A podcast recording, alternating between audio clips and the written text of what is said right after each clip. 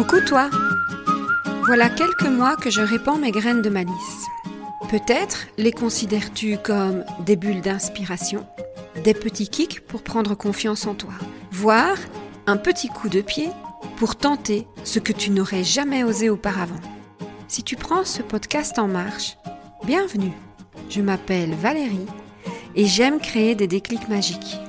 Dans tout ce que je partage, tu pioches ce que tu veux pour te frayer ton propre chemin aligné avec toi. Alors, on s'aime It takes two to tango. J'ai découvert cette expression anglaise lors de mon expérience professionnelle en Angleterre en 2009.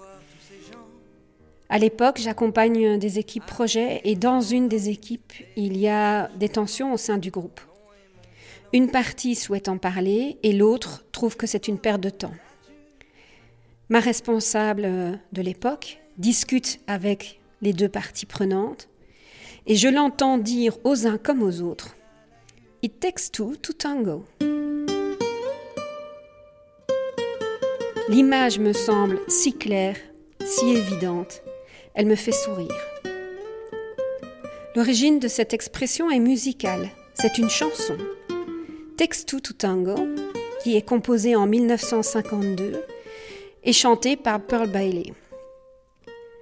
Elle deviendra célèbre 30 ans plus tard lorsque Ronald Reagan, lors d'une conférence de presse présidentielle, parle en ces termes des relations russo-américaines. Et cette expression sera ensuite régulièrement relayée dans la presse et même traduite dans d'autres langues. Cette expression, j'ai à cœur d'aller chercher qu'est-ce qui s'y glisse. Pour moi, ça me titille sur ma propre part de responsabilité, quoi qu'il arrive.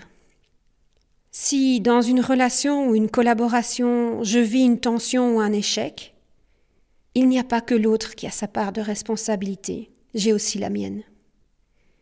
Cela signifie aussi pour moi que quand je m'engage dans une collaboration ou une coopération, moi aussi, j'ai ma part de responsabilité à assumer pour que l'ensemble soit une réussite. It takes two to tango m'amène à me poser la question de ma responsabilité dans ce que je vis, je traverse, dans ce que nous vivons, nous traversons. Oui, bien sûr, le climat extérieur, les conditions de l'environnement, les autres jouent aussi un rôle.